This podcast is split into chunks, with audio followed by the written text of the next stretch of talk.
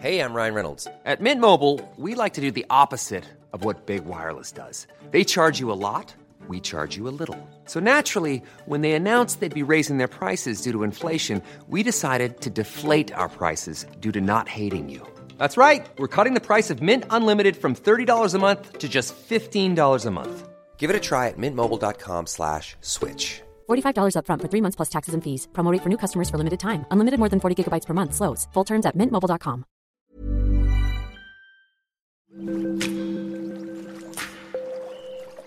Aderezo presenta Qué sabroso con Gerardo León.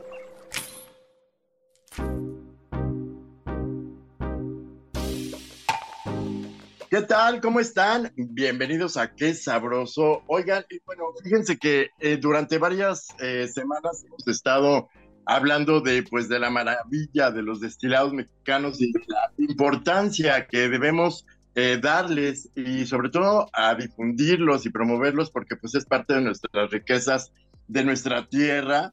Y en este tema de destilados, pues ya hemos hablado del pulque, hemos hablado del tequila, del mezcal, etcétera todo lo que los dioses nos dieron, pero nos queda pendiente uno muy, muy, muy importante, que yo les cuento, en el norte de la República me ha tocado como escuchar por ahí que de fiesta en fiesta el sotol está presente. Y pues bueno, eh, Ricardo Pico está con nosotros para hablarnos de este tema. Él es socio y educador de Sotol Luna que pues bueno, está con todo y pues eh, él habla de esta rica tradición. Bienvenido, Ricardo. Muchísimas gracias, Gerardo. Gracias por eh, abrirnos el espacio, por invitarnos y sobre todo, pues también este, eh, esta intención de difundir, ¿no? Digo, en general sobre los destilados mexicanos, que es maravilloso, ¿no? Porque algunas veces no tomamos lo que hacemos, no tomamos Em, eh, pues estos, eh, em, este arte líquido, ¿no? Que realizamos a través de toda la República.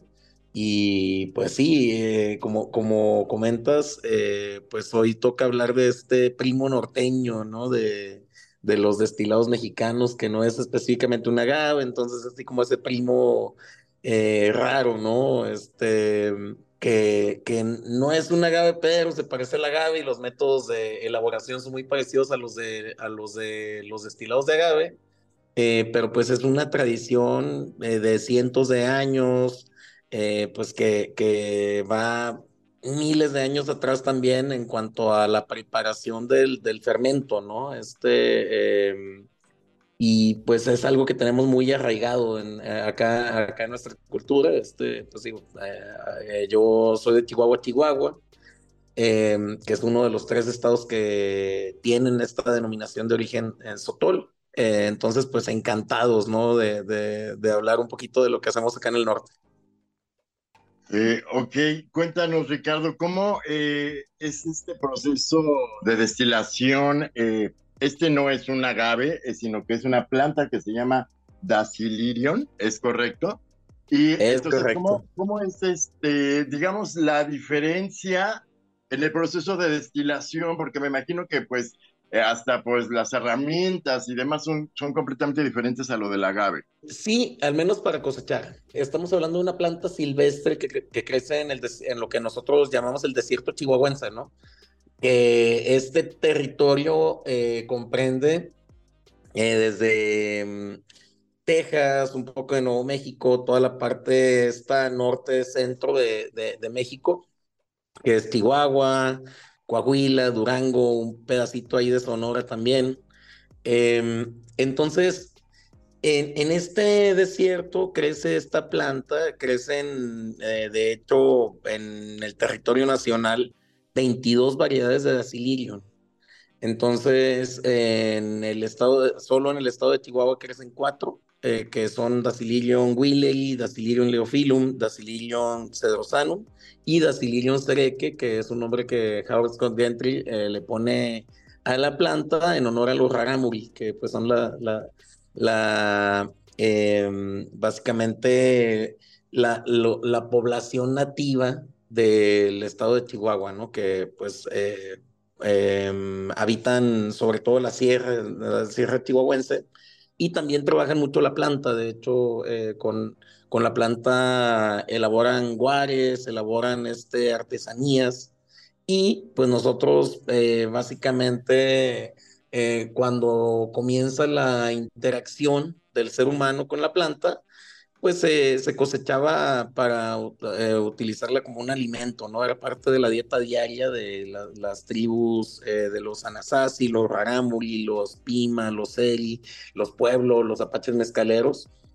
Cocían estas plantas en hornos bajo tierra de la misma manera en la que hoy en día los elaboramos. Ahora, eh, a, tu punto, nosotros básicamente las herramientas que utilizamos para cosechar esta planta silvestre que tarda de 12 a 15 años en madurar, eh, utilizamos una barra, eh, una barra de acero que le llamamos la barra tumbadora y al momento de nosotros hacemos palanca y básicamente em, sacamos el corazón de esta suculenta, ¿no? Que es una planta, digamos, de hoja delgada, fibrosa, que conforme vas llegando a la base, se va haciendo más ancha la, la, hoja.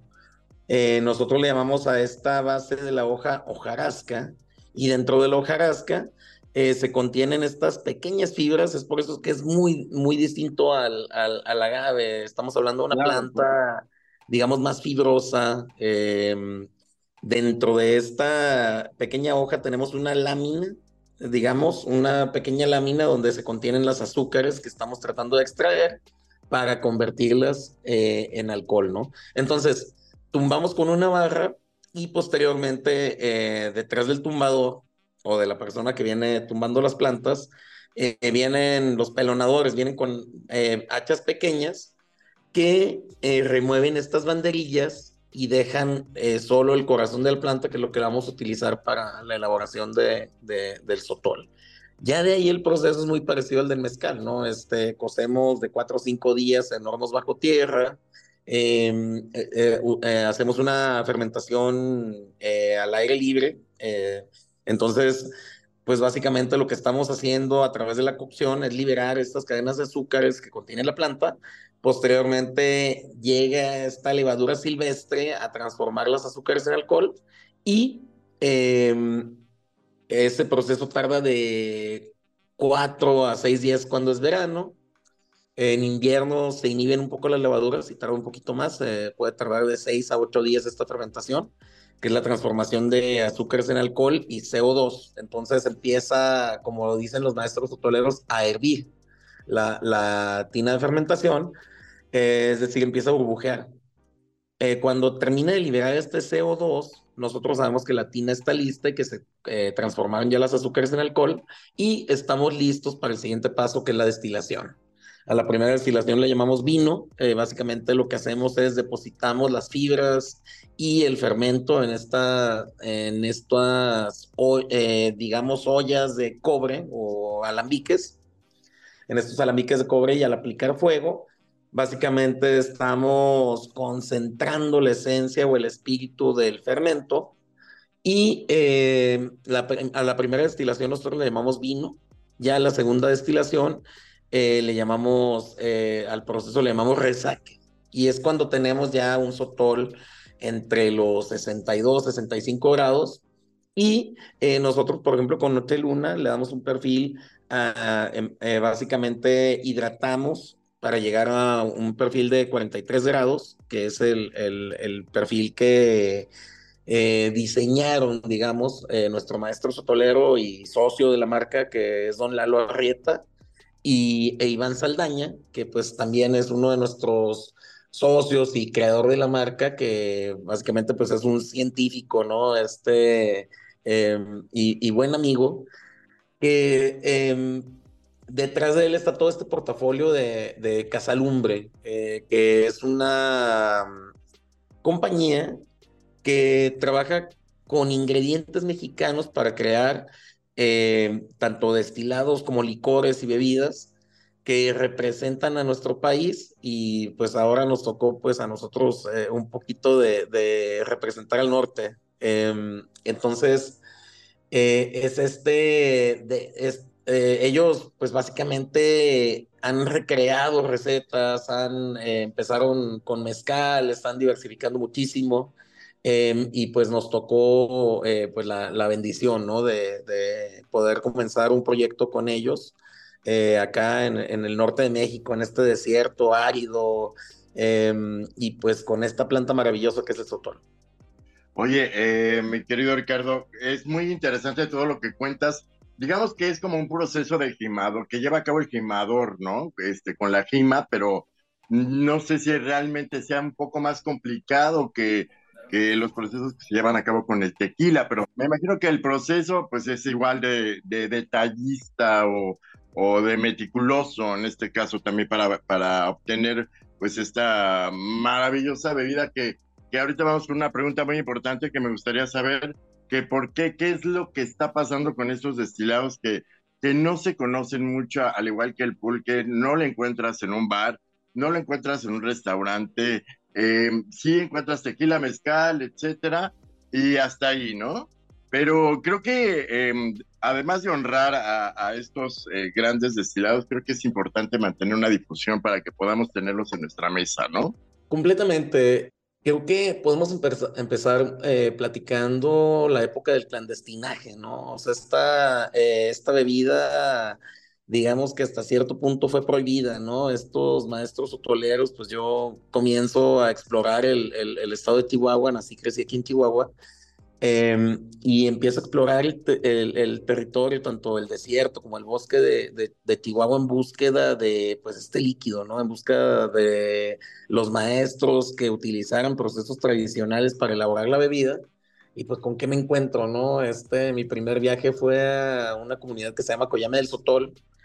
Llego a, eh, a Coyame del Sotol y pregunto, oigan, ¿quién hace Sotol aquí, no? Y nadie me supo decir, ¿no? Entonces pues ahí voy de regreso manejando este, dos horas de carretera, eh, regresando a la ciudad de Chihuahua, y me paré en un expendio, en medio de la nada, es un expendio que está en una brecha que da hacia una presa que se llama Presa del Granero, y eh, me bajo y digo, bueno, pues ya, ¿qué pierdo, no? Vamos a preguntar aquí a ver qué encontramos, y le pregunto a, había una señora que estaba teniendo el expendio, y le digo, oiga, ¿tienes sotol? Y se me queda viendo con una cara súper sospechosa, ¿no? O sea, su cara decía que no, pero me termina diciendo sí, así como en forma de pregunta más que de, afirmación, ¿no? Entonces le digo, oiga, eh, le compro un litro, ¿no? Me entré un litro en una botella de tequila así súper genérico mixto eh, de 1.75 litros con una tapa de plástico así, pues a la brava, ¿no? Como decimos acá.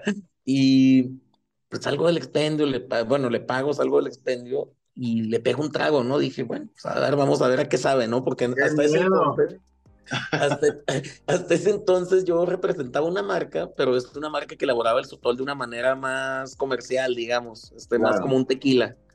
Entonces, pues, yo, tenía esa curiosidad o esa cosquilla de pues, probarlo auténtico, ¿no? Entonces, eh, le pego un trago y digo, no hombre, ¿qué es esto? Está increíble, ¿no? O sea, estaba a 62, 65 grados. Estaba bueno. Sí, sí, sí, fuerte, ¿no? Como, o como dicen muchos de los maestros hotoleros, duro. Entonces, eh, 62, 65 grados, muchísimo, o sea, una explosión de sabores, o sea, de lo que es el, como si hubiera agarrado un puño de tierra del desierto y me lo hubiera puesto en la boca, ¿no? O sea, básicamente, ¿no? Mineralidad, herbacidad, eh, unas capas súper complejas, este, cacao, eh, chiles secos, especies. Entonces, pues, ¿qué hago? Me regreso al expendio y le digo a la señora, oiga, ¿quién hace esto, no? Me dice, no le puedo decir. Y yo, no, a ver, permítame, pues es que estoy tratando de ayudar a estas personas, este, eh, o sea, quiero aprender más de esta categoría, pero también llevarla al mundo, ¿no? Me dice, no, pues mire, no se la compro, pero pues deje su número y a lo mejor alguien le marca, ¿no? Y ese alguien termina siendo eh, Polo Derma, que es un maestro sotolero de una comunidad que se llama Potrero el Llano, que es adyacente a la comunidad de Chorreras, que es de donde es Don Lalo.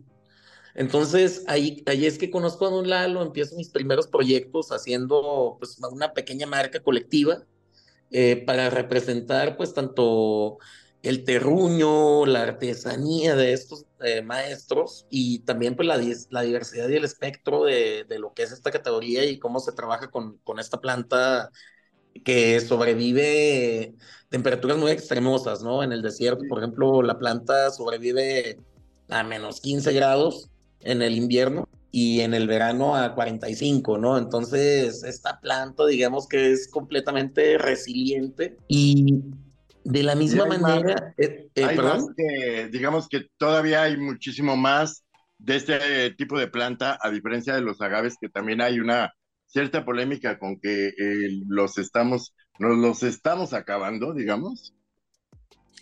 Mira, el, el, sotol es bien interesante porque partimos del principio de que es una planta dioica, que es, es decir, tenemos planta macho y planta hembra, eh, a contrario del agave que es hermafrodita. Y la, la, segunda gran diferencia entre el agave y el sotol es que el sotol es una planta policárpica, que quiere decir que puede florecer, o sea, o tirar su inflorescencia o su quiote varias veces sin morir. Entonces, básicamente esta planta se puede reproducir constantemente. Em, eso nos ayuda a que al momento, por ejemplo, es una planta silvestre, es decir, eh, cosechamos todo pues de lo que está eh, en el medio ambiente, pero siempre y cuando tengamos un permiso de aprovechamiento. Entonces nosotros eh, con Semarnat y con Afor tenemos que hacer estudios ambientales. Por ejemplo, mm, digamos que tú tienes un predio o un rancho y digamos que tienes 10.000 hectáreas, ¿no? Entonces, en esas 10.000 hectáreas va eh, un ingeniero forestal y hace un estudio de aprovechamiento y te dice, bueno, ok, en estas 10.000 hectáreas tú tienes 1.000 toneladas de sotol aprovechable, ¿no? Entonces, de esas mil toneladas, tú puedes extraer una tercera parte, es decir, 300 toneladas en, un periodo de cinco años. Entonces, eso nos permite que la tasa de reproducción de la planta se sostenga y podamos tener eh, sotol silvestre de estos predios y una recuperación o, digamos que em, le damos tiempo al, al predio para que recupere estas plantas que estamos extrayendo. En algunos casos incluso eh, hablamos de un desaige, más bien, o sea, porque hay una población tan tupida de plantas que hay mucha competencia entre ellas y muchas veces nosotros cuando llegamos y extraemos una, pues las otras van a, eh, tener más alimento, van a tener mayor capacidad eh, de reponerse y, ganar tamaño, ¿no? Ahora, y cuéntanos entonces, ¿qué pasó? ¿Descubriste esta receta? ¿Te dieron la receta secreta de este gran eh, sotol y luego lo, lo patentaste o, cómo fue? No, no, no. Eh, más bien, eh, digo, esto ha sido un trabajo más, digamos, antropológico, ¿no? En el sentido en el que me he acercado a los que saben hacerlo. Entonces, me contacta Polo me dice, oye, pues estamos haciendo Sotol aquí en el potrero, y me platican su historia, y su historia se remonta a que ellos aprendieron a hacer Sotol con Don Lalo Arreta, que pues para mí es el pilar de la marca, ese, ahora sí que ese, eh, eh, digamos que hablabas de receta, pues digamos que él es el, el coronel Sanders, ¿no? Este, eh, Don Lalo es un maestro sotolero de cuarta generación, él acaba de cumplir 70 años en julio, el primero de julio, y eh, pues de esos 70 años, al menos 55, 58 los ha dedicado a elaborar sotol. Eh, él aprendió con su abuelo, trabajó con su papá y él ha sido, yo, yo a veces cuando platico de Don Lalo hablo de que es el maestro del desierto, porque pues él se ha dedicado a, a esparcir la, la, la cultura eh, la, esta tradición, él ha enseñado a muchísimos maestros hotoleros eh, cómo elaborarlo, este, eh, por ahí yo todavía tengo muy, muy buena relación con algunos productores de esta zona de desierto y, pues todos básicamente te dicen, no, pues que pues yo trabajé con Lalo, yo aprendí con Lalo. Mm, entonces, cuando no, hablando un poco, regresando un poco a la historia de, de, esta persona a la que le compré mi primer litro de sotol tradicional, ella tenía miedo de decirme que vendía sotol porque era una actividad clandestina. Entonces, em, y así permaneció hasta hace, pues estamos hablando de hace ocho años, ¿no? Que yo eh, eh, exploré estos territorios y tenían miedo de decir, oye, hacemos sotol porque pensaban, esta señora, por ejemplo, me preguntaba, oye, pero pues ¿de dónde vienes, no? Mm, me dice, pues vienes de, del SAT, vienes de gobernación, vienes de la COFEPRIS, de alguna dependencia de gobierno, de forma que pues ellos siempre han sido perseguidos, ¿no? Siempre, oye, a ver tu permiso, oye, este, siempre se les ha perseguido, ¿no? Históricamente, por ejemplo, tenemos, eh, nos remontamos a la época de la prohibición, por ejemplo, de, del alcohol en los Estados Unidos, nosotros estando tan cercanos a la frontera, pues se contrabandeaba el destilado, ¿no? O sea, se elaboraba sotol, a veces se añejaba para pretender que era un whisky, entonces las autoridades, las, autoridades norteamericanas metían presión a las, autoridades mexicanas em, pues para que persiguieran a estos productores y no pudiera llegar el destilado a, Estados Unidos. Luego tenemos la ley de la provisión del Bacanora en el estado vecino de Sonora, eh, pues que le añade, digamos que otra capa, ¿no? A esta, a esta persecución y los, eh, nosotros le llamamos vinateros a los productores de, de, sotol, porque las, así como se le llaman palenque en Oaxaca, eh, fábrica o destilería o taberna en Jalisco, nosotros acá en el norte les llamamos vinatas. Entonces los vinateros pues se tienen que estar moviendo de un lado al otro, eh, transportando sus alambiques, que era pues la posesión más valiosa, ¿no? Porque siempre podían hacer otro horno, que son pues estos hornos de piedra y leña bajo tierra, eh, las tinas de fermentación, que pues básicamente eran construidas con madera, y lo que sí no podía reemplazar era eh, este alambique de cobre, y era con el que viajaban constantemente. Entonces, cuando llegaba la autoridad, que en ese entonces le llamaban la acordada, entonces llegaba la acordada y ellos era, pues huye, ¿no? Este, eh, sube el, el caso, este alambique, súbelo a, a, un burro y vámonos, ¿no? Este, y esas son épocas que todavía le tocaron a don Lalo, todavía le tocó a, a, su familia, ¿no? Perdón, perdón que te interrumpa, eh, mi querido Ricardo, pero entonces, ¿tú crees que esto, eh, pues, fue como una huella, a lo mejor ahí, una mancha que ha como eh, digamos, eh, limitado un poco la distribución de, este destilado para que llegue, pues se conozca más y para que llegue a diferentes partes de, México y a nivel internacional, como también lo está haciendo el tequila, ¿no? Creo que es lo que podríamos decir que faltaba eh, o que falta para que podamos tenerlo ya más de cerca, porque a lo mejor este em, en específico sí lo podemos encontrar fácilmente y pues también tiene una buena historia que, eh, en la que tenemos que decirlo, participó Lenny Kravitz también como parte del, del, eh, pues del concepto, como socio, y a lo mejor ese tipo de estrategias eh, logran, logran promover o difundir un poco más este, para darlo a conocer, ¿no? Y que se pueda posicionar, pues, como realmente queremos los mexicanos que sea. Completamente. Mira, eh, bueno, Noche Luna es un proyecto que para mí es una alineación de, de los astros, ¿no? ¿Por qué? Porque eh, conozco a, a, Iván Saldaña, que como te comento, pues es este científico, digamos que es un Ciro Peraloca de los destilados, ¿no? Este em, tiene un doctorado en ingeniería química. Eh, con una especialidad en agaves, él estudió en Sussex, en Inglaterra, entonces, eh, a, base de una amistad que yo ya tenía con Iván, eh, viene y nos visita aquí a Chihuahua, a Milla Don Lalo, que es el maestro sotolero, y nos dice, oye, es que está increíble esto que hace Don Lalo, ¿no? ¿Cómo les ayudo? Yo, no, pues igual podemos armar un proyecto, ¿no? Este, pues, lo que necesitamos nosotros es, vender, ¿no? Este, eh, porque irónicamente, eh, pues este destilado, como te platicaba, ¿no? Era clandestino, era desconocido, eh, eh, estos maestros hotoleros pues no tenían acceso al mercado, entonces lo que ellos buscaban era, pues, ellos lo elaboraban por tradición, por gusto, no, no, no, con un fin, digamos, económico, pero siempre pues han tenido ese enfoque o esa voluntad de que, bueno, si me puedo dedicar a esto, pues me encantaría, pero pues no me da, ¿no? Entonces ellos tenían que eh, tener su ganado, eh, dedicarse a la agricultura, dedicarse pues a una eh, cantidad de distintas cosas para pues, brindar sustento, sustento a sus familias.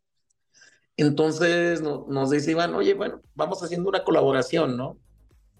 Al paso de los años, ellos, pues como te platicaba, han creado unas marcas increíbles como Montelobos, Sancho Reyes, eh, Ojo de Tigre, se han dedicado a los mezcales, a los, eh, a los licores eh, con ingredientes mexicanos, maíz, agave, chiles. Entonces, me dice Iván, bueno, pues ya después de, esa idea de la colaboración, conforme ellos vendieron un, par de marcas, y me dice, oye, ¿sabes qué? Igual, eh, ahora veo viable, voy a hablar con mis socios que son eh, Moy Dani Chnevais. Entonces eh, me dicen, bueno, pues hay que, ahora sí vamos, vamos nombrando el proyecto.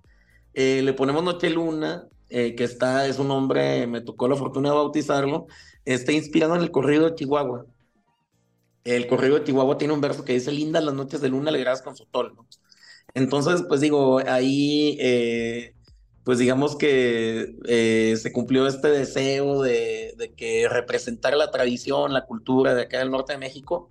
Y por estas fechas más o menos que estábamos cerrando pues todo este tema del nombre, del concepto, eh, me marcan Moy Guindi, nuestro CEO e Iván, y me dicen, oye, pues estamos muy contentos, estamos festejando porque tenemos un nuevo socio, ¿no? Que es alguien con quien siempre hemos querido trabajar, es una persona pues, increíble, no nada más un cantante, sino un artista en todo el sentido de la palabra, y me comentan pues ya que es Lenny Kravitz, ¿no? Entonces algunas botellas llegaron a las manos de Lenny eh, y se enamoró del, del, líquido, ¿no? Entonces él nos dice, oye, a ver, ¿qué es esto, no? Este, le decimos, pues eso todo el de Chihuahua, la labora Don Lalo, ah, pues perfecto, ¿no? Yo quiero ir a conocer a Don Lalo, me quiero involucrar, él entra como, no nada más como socio, sino como director creativo, ¿no? Entonces, eh, es ahí donde, pues, esta alineación de astros, o sea, tener la, la posibilidad de trabajar con el mejor maestro sotolero, que es el mejor líquido del desierto. Eh, luego con esta eh, compañía, eh, unos socios increíbles que son Casalumbre, pues que, como te platicaba, pues ellos se dedican a trabajar con ingredientes mexicanos, a representar nuestro país a través de los líquidos y llevarlos al mundo.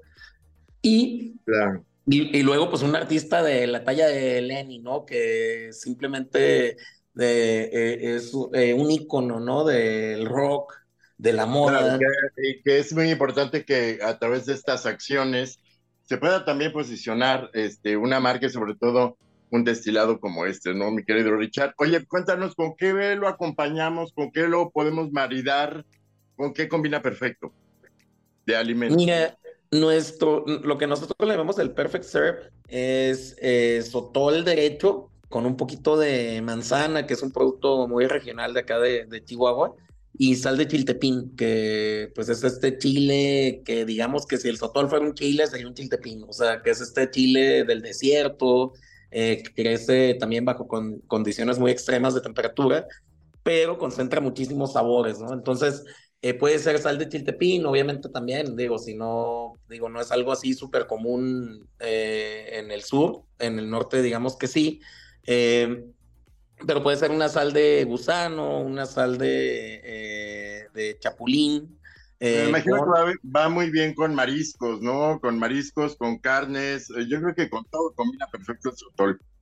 Exactamente, digo, y, justo, o sea, le pegas al, punto, ¿no? O sea, un ceviche, un aguachile. Em, y también, pues digo, aquí en, en, Chihuahua, pues la carne es el, el fuerte, ¿no? Este, entonces, con un buen corte, eh, chile pasado, este, eh, todos estos sabores, eh, digamos que el perfil del sotol, como te platicaba esa vez que lo probé, permanece, ¿no? Todavía. Tienes mucha mineralidad, tienes mucha frescura, herbacidad, digamos, unas notas a menta que van migrando a unas notas más decadentes porque pues estamos hablando del desierto chihuahuense que hace millones de años era mar, ¿no? Entonces estamos probando el fondo del océano de hace millones de años em, que estamos hablando de estas notas eh, terrosas, eh, a cacao, especies, chiles secos, muy, muy evoluciona, ¿no? Conforme lo vamos probando, porque estamos básicamente capturando la esencia del desierto chihuahuense en una botella. Entonces, eh, se recomienda tomar solo, digo, eh, tomarse por, por, sí solo el destilado. Acá en el norte lo, em, digamos que pues a, veces lo, acostumbramos con un chaser de una cervecita fría, porque pues a veces estamos a 45 grados aquí, ¿no? No, bueno, imagínate, yo creo que la combinación perfecta y aparte está como de moda un traguito incluso de tequila con chela, creo que cae perfecto, sobre todo para el calor. Eh, espero que hayan escuchado al pie de la letra esta historia tan fantástica de, de este Sotol que esperemos verlo pronto, pues más cerca de nosotros. Muchísimas gracias por eh, estar con nosotros, Ricardo. No, hombre, al contrario, Gerardo, gracias por abrirnos el, el, espacio este y pues por hacernos, hacer llegar un poquito de nuestras tierras norteñas, ¿no? Este, a, pues a todo el país. Entonces, eh, muchísimas gracias por representar eh, nuestras, eh, no solamente el Sotol, sino, digo, darle espacio y proyección a los destilados mexicanos. Este, cada vez que que tomamos una botella de destilados mexicanos, hay que recordar que pues estamos poniendo zapatos en los pies de, de los niños, ¿no? De los nietos, de los maestros. Eh, estamos comprando... Exacto, estamos aportando muchísimo y también pues preservando eh, tradiciones y cultura, ¿no? Entonces eso es súper, súper importante y pues te lo te, agradecemos que, que lo proyectes, que... A que le entre al sotol, mi querido Ricardo. Exactamente. Hasta, Muchas gracias por estar con nosotros, mi querido Ricardo. Muchas gracias por su atención. Recuerden visitar nuestra página, es aderezo.mx y nuestras redes sociales, nuestro Instagram es aderezo-om. Muchísimas gracias por su atención. Nos escuchamos la próxima.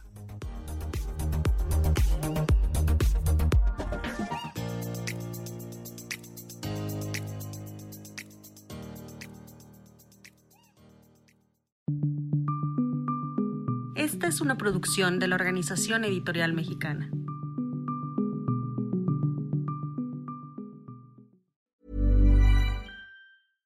Ever catch yourself eating the same flavorless dinner three days in a row? Dreaming of something better? Well, HelloFresh is your guilt-free dream come true, baby. It's me, Kiki Palmer. Let's wake up those taste buds with hot, juicy pecan-crusted chicken or garlic butter shrimp scampi. Mm. Hello Fresh. Stop dreaming of all the delicious possibilities and dig in at HelloFresh.com. Let's get this dinner party started.